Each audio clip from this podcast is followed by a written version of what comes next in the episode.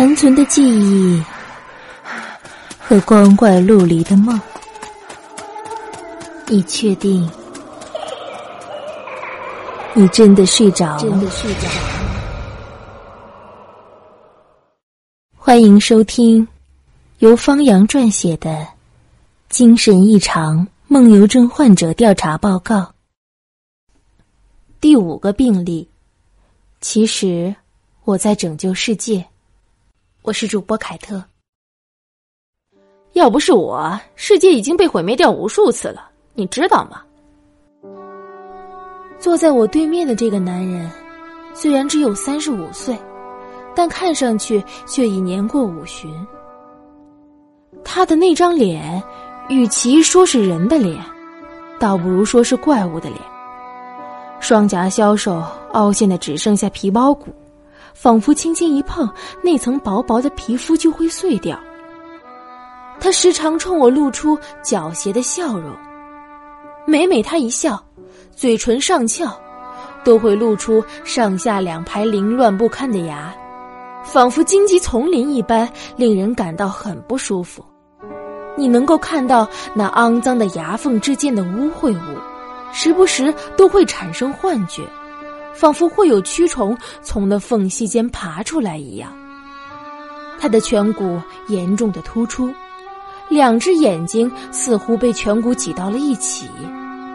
他的额头和鼻梁一样塌陷，头顶上的毛发十分稀疏。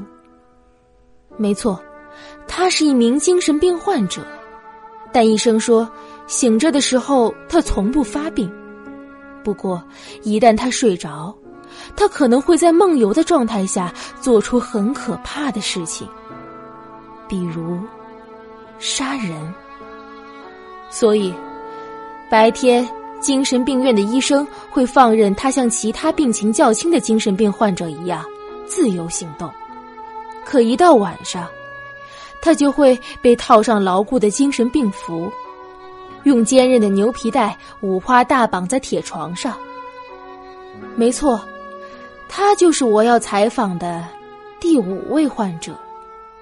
采访地点是在一家精神病院的看护病房里。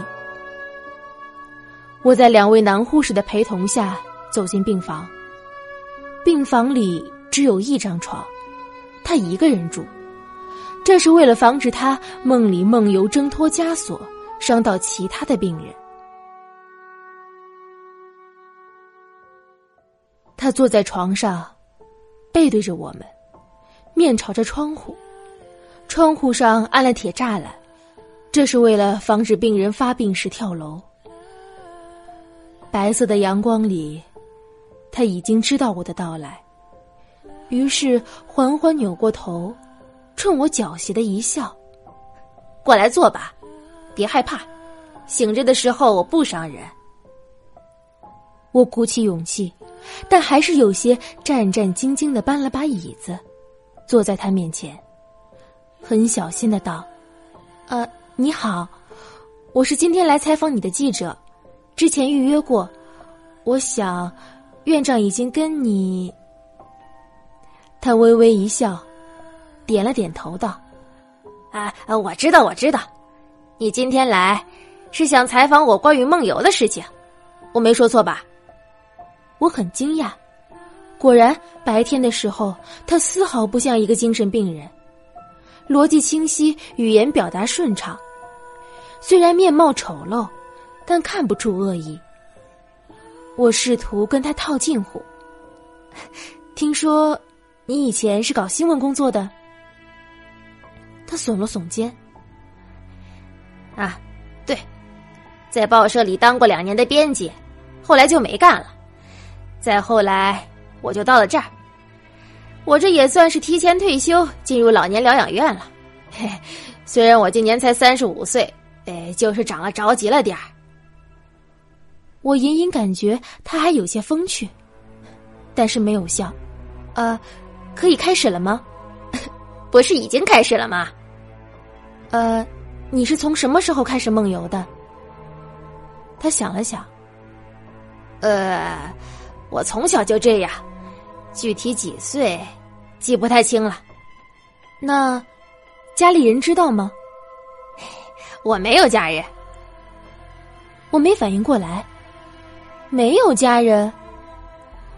他深吸了一口气道：“我是个孤儿，从小在孤儿院长大的。”我有些尴尬道：“啊，呃，不好意思。”他歪了歪脑袋：“哎，这没什么，我已经习惯了，你不必为此道歉。”我清了清嗓子道：“嗯，那么。”孤儿院里的人知道吗？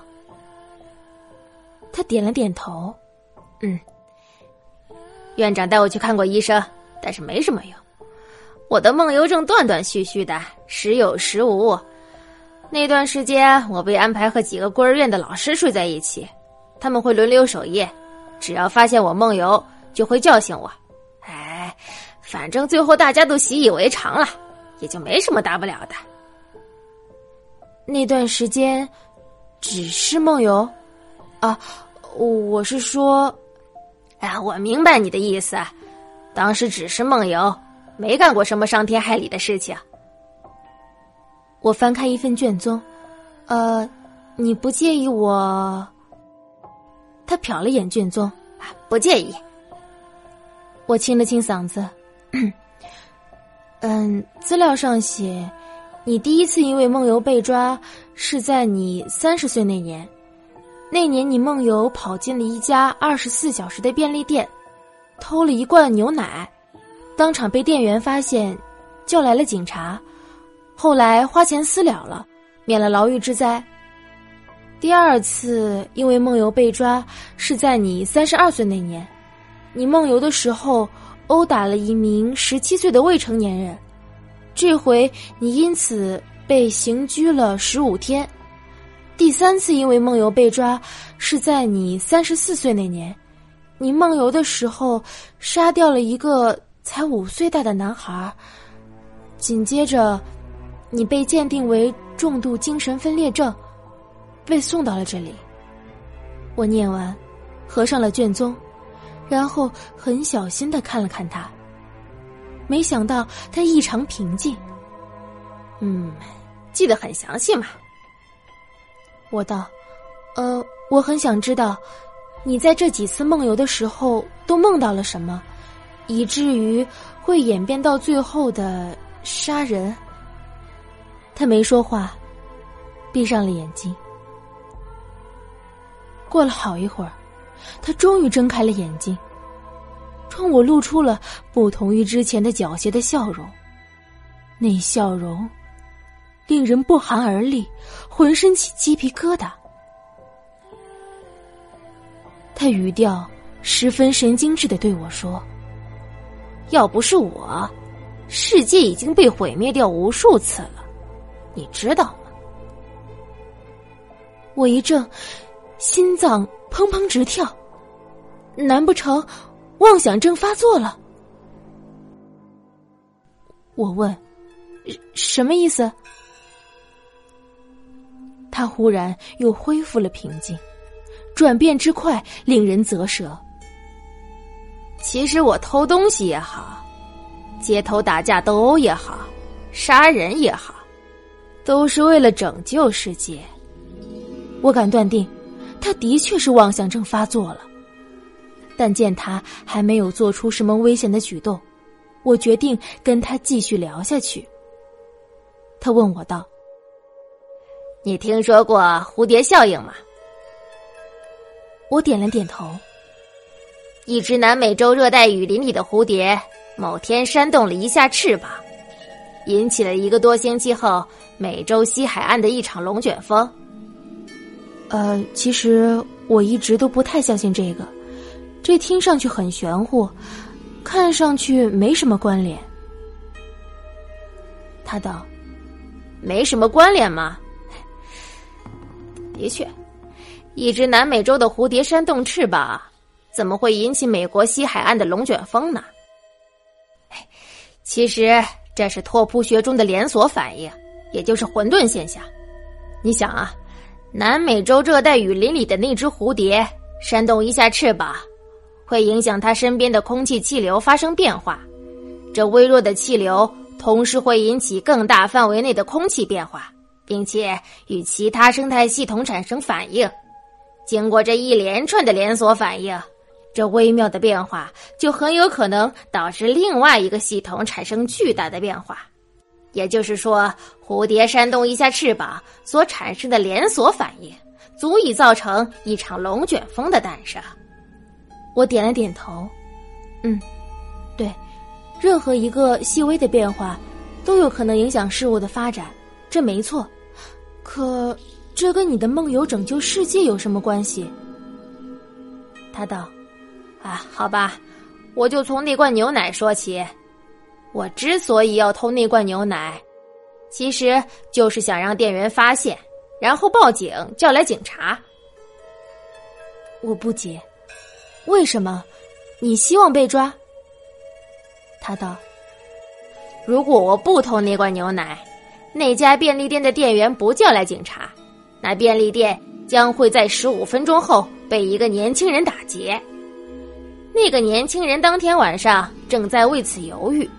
如果让他得逞，他会一步一步的演变成悍匪，最后加入恐怖组织，甚至成为组织头目。”在全世界发动恐怖袭击，所以那天我提前让店员叫来了警察，打消了那个年轻人打劫便利店的念头，将一个恐怖组织头目的诞生扼杀在了摇篮当中。他接着道：“至于我为什么要殴打那个十七岁的少年，是因为他当天晚上正要去杀人。”我呵呵冷笑道。于是，这个少年也会发展成危害全世界的恐怖组织头目吗？哎，这次和他没关系。他那天要去杀一个三口之家，那家人的孩子才六岁。他持刀闯入那户人家的时候，孩子被妈妈藏在了床下。那个六岁大的小孩就这样看着自己的父母惨死在了面前，因此患上了自闭症，逐渐出现了反社会人格。但这个孩子几乎可以说是个天才，十七岁就会考进美国哈佛大学，二十二岁开始为美国军方研发武器，三十一岁那年，由他领导的团队制造出了比氢弹还要厉害百倍的致命杀器，并且在第三次世界大战中毁灭了整个地球文明。所以，我那天阻止了那个十七岁的少年去杀人。我们俩都因为街头斗殴被刑拘了半个月，恰好半个月后，那户三口之家就搬走了，躲过了这场血光之灾，也避免了一个反社会人格天才的诞生。我道：“那，啊，那那个五岁大的小男孩呢？你为什么要杀他？难不成他未来也是个战争狂人？”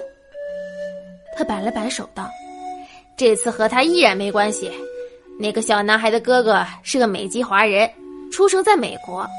小男孩的哥哥要竞选地方议员，如果让他竞选上，他会一步一步的往上爬，成为美国第一个华人总统。也就是在这位华人总统的任期内，美国和俄罗斯的冷战再度爆发。这位华人总统按下了核按钮，所以那天我在小男孩哥哥的竞选日杀掉了他。影响了他哥哥的竞选演讲，导致他竞选失败，永远当不上总统，也就不会导致冷战的爆发。不得不说，有那么一刹那，我的确被他唬住了。但细细一想，他分明就是在鬼扯。